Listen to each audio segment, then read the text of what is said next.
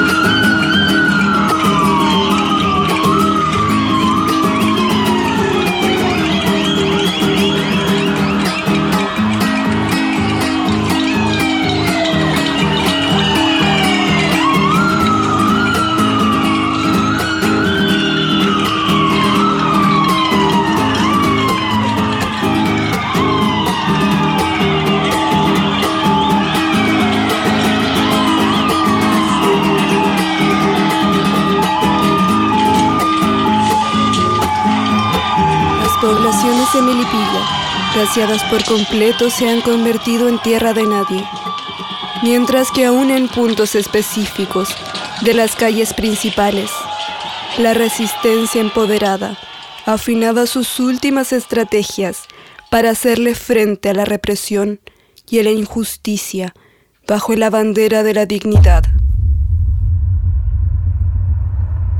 Entre los paisajes iluminados camina Raúl. Sus ropas detonan pobreza, miseria, cual viajero en el tiempo venido de un campo de concentración.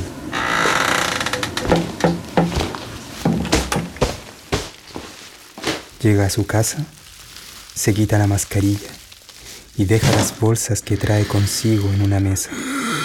Se mira al espejo y puede ver cómo sus cejas inclinadas daban respuesta a sus tormentos.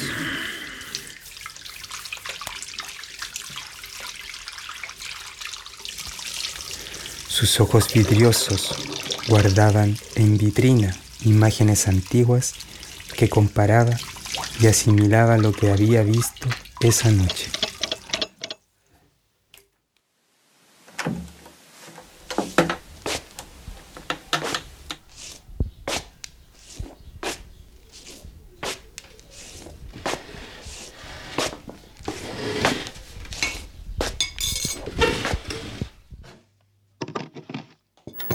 Si bien, en una primera instancia, la cuarentena total sería la manera de controlar los brotes de la pandemia en el país, el desempleo, la escasez de alimentos y el aumento de los costos de servicios esenciales como la luz y el agua, que ha provocado que una multitud de personas hayan salido a las calles de forma enardecida a manifestarse, enfrentándose con militares y carabineros. En algo que aporten ahora Después de todo lo que han callado, manga de sinvergüenza oportunista. Uno, dos, tres y cuatro disparos a quemarropa de fuerzas especiales a un grupo de manifestantes que huyen para no ser alcanzados.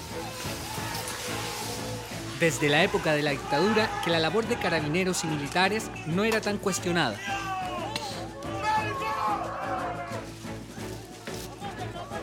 Se habla de excesos, abusos y derechamente violaciones a los derechos humanos.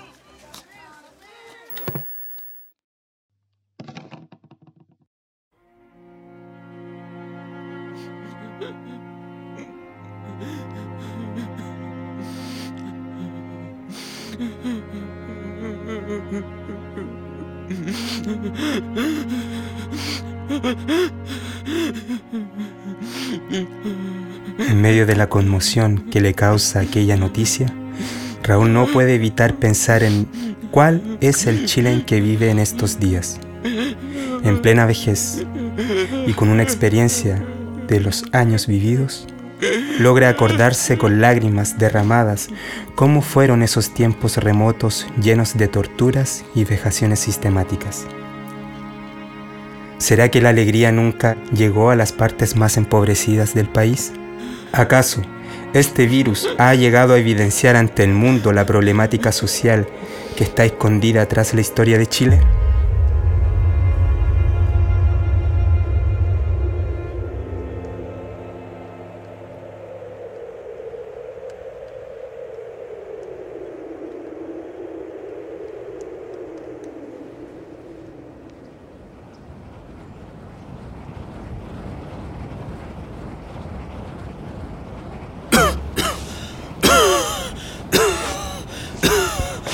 Maltrecho y con su pan en mano, camina entre gritos desgarradores y bombas que truenan en su cabeza. Abre la ventana de par en par, recibiendo la brisa nocturna y encontrándose de frente con un árbol de ramas proyectadas, aunque con muy pocas hojas a su haber.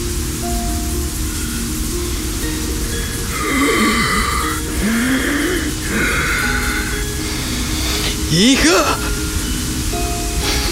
Hija. Hijita. Ya estoy cansado de ir y de venir. Y sentir que ya no tengo un lugar a donde llegar. No sé qué es realmente lo que me está matando.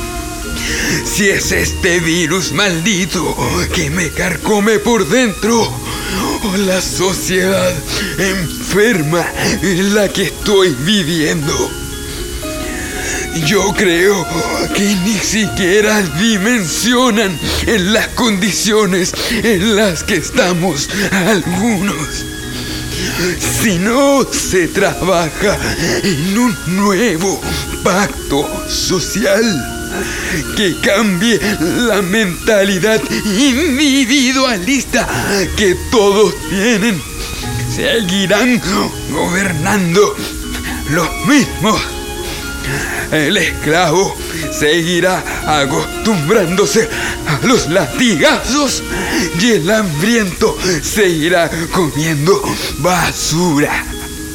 ¿Qué días aquellos cuando veía tu carita feliz en tus primeros cumpleaños, cuando te escuchaba correr y jugar por el patio,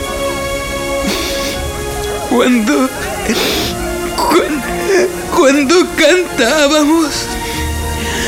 O cuando te despertabas al alba radiante llena de energía y te me tirabas encima para que te llevara de paseo. Ahí, a la Plaza Centenario.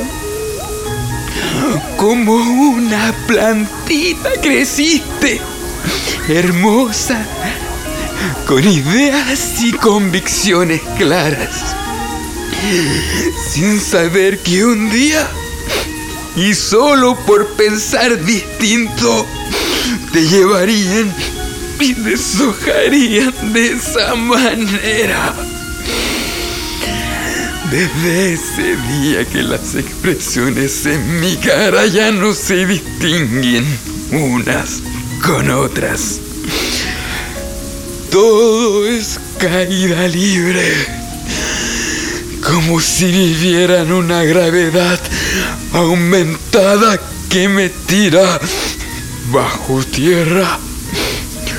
Tal vez de esa manera pueda alimentar tus raíces y, y ayudarte a florecer de nuevo, hijita mía.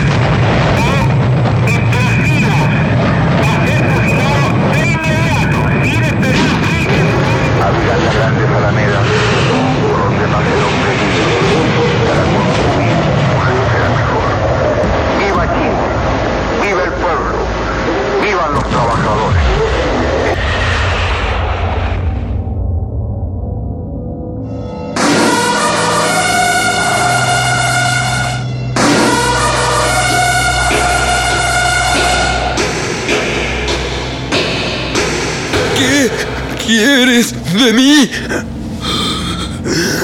No fue suficiente tu aproximación a mi muerte como para que ahora me despidas en el ocaso de mi vida. Es tiempo perdido pretender dar a tu gobierno de facto lo que tú no tienes. Fue, fue una utopía pensar que a través del tiempo podíamos cambiar el futuro de nuestra historia. Pareciera ser que, que tu uniforme nos convirtió en seres ajenos a nosotros mismos. Seres caídos, entumecidos por el miedo, envueltos en una muerte tan amarga, tan amarga, como el día que se llevaron a mi Dafne. Jamás comprenderé qué tenía un ser inocente de los pecados del hombre. Tú, tu alma corrompida se nutre sacrificando la libertad de otro ser solo para dar castigo a quien no lo merece. Raúl comienza a notar una sensación de desagrado cuando empieza a sentir cómo sube y expulsa todo el contenido de su estómago a través de su boca. Pero en medio de su delirio febril no logra diferenciar su vómito de las constantes aguas que han dado vuelta en su cabeza por todos estos años. Es posible que su mente haya viajado hasta llegar al océano que fue testigo de la muerte de su hija. Se precipita a nadar en el oleaje más profundo para ir en búsqueda de su más triste fantasía. Desde la ventana, sublime y de manera sigilosa, ve cómo aparece una joven sencilla y de mirada compasiva que avanza hacia él.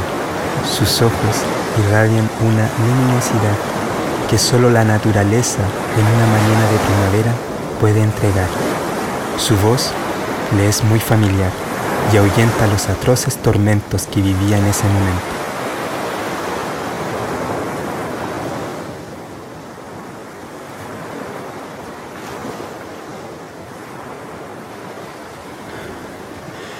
Hija, hija, Papá, ¿qué estás haciendo? Dafne, hija, hijita mía. Tranquilo. Ya luchaste suficiente. Eres el reflejo de muchos que han tenido que pasar algo muy similar a lo tuyo. No te sientas solo. Ahora estoy contigo, viejito lindo. Dentro de la euforia delirante que significaba alcanzar a su hija Daphne, sumergido en un mar lleno de desenfreno, el oxígeno se volvía escaso en el cuerpo de Raúl. Tanto así que sus fuerzas se serenaban y su mente conectaba poco a poco con la figura celestial de su amada hija. Posiblemente sea el virus el que está acabando con él. Sin embargo, solo aquella habitación ha sido testigo de lo que significó para él sufrir las condiciones de una pobreza permanente, siendo el desamparo y la cruda precariedad en la que vivía lo que terminó dándole un triste final. De par en par la ventana se abrió como por encanto. entró el amor con su manto como una tibia mañana al son de su bella diana hizo brotar el jazmín volando cual serafín al cielo le puso aretes y mis años en diecisiete los convirtió el querubín.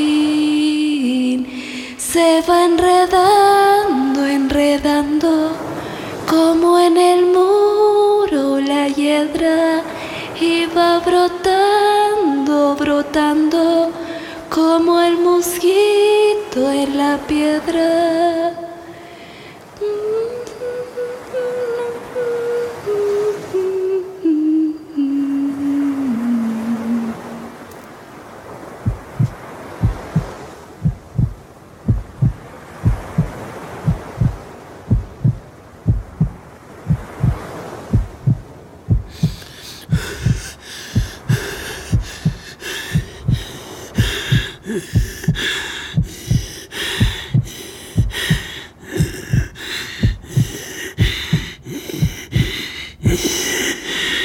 Raúl, acurrucado en los brazos de Daphne, ya no necesita respirar más. Su último instante de vida lo redujo a un corto suspiro, como si de esa manera estuviese soltando toda su humanidad para entregarse como ofrenda a la naturaleza y adornar así, junto a su hija, jardines y parajes que serán desde ahora el reflejo vivo de su corazón. El desojo de una Adriade es una obra seleccionada por el primer Festival de Dramaturgia Melipillana, interpretado por Cristóbal Alarcón, Maximiliano Olivares, Nicolás Hernández, Fabián Muñoz Galleguillos, Vania Erazo. Dramaturgia, Maximiliano Olivares. Edición de sonido, Fabián Muñoz Padilla. Estudio, sello nórdico y Kitchen Studio.